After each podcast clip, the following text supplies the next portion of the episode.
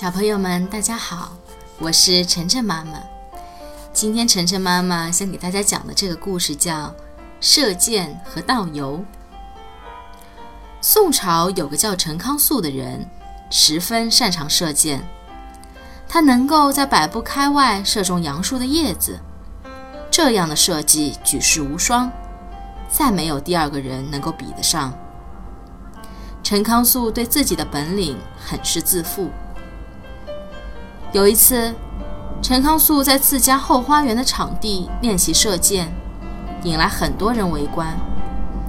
有一位卖油的老头挑着担子经过，他停下来，放下担子，斜着眼睛看陈康肃射箭，很久都没有离开。陈康肃的箭术果然名不虚传，射出的箭十次有八九次都射中靶心。旁边围观的人们大声喝彩，手心都拍红了。只有那位卖油的老头仍又斜眼瞅着，只稍微点了下头。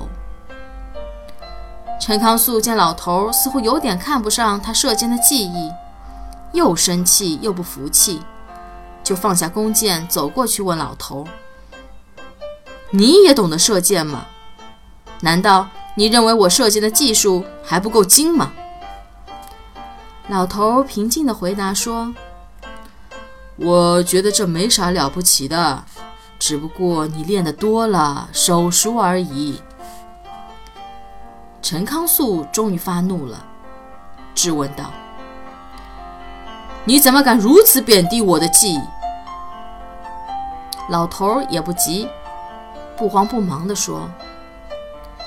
我是从我多年来倒油的技巧中懂得这个道理的，我就演示给你看一看吧。说完以后，老头把一个葫芦放在地上，又取出一枚圆形方孔的铜钱盖在葫芦嘴上，然后他用一把油瓢从油桶里舀了一满瓢的油，再将瓢里的油向盖着铜钱的葫芦嘴里倒。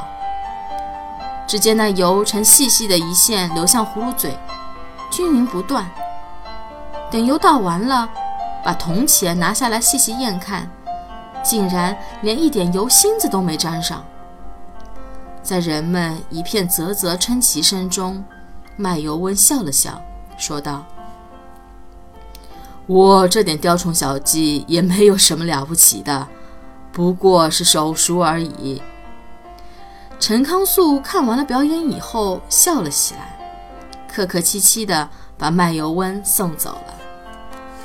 小朋友们，这个故事告诉我们，再难的事，只要我们反复不间断的练习实践，日久天长，必定能够熟能生巧。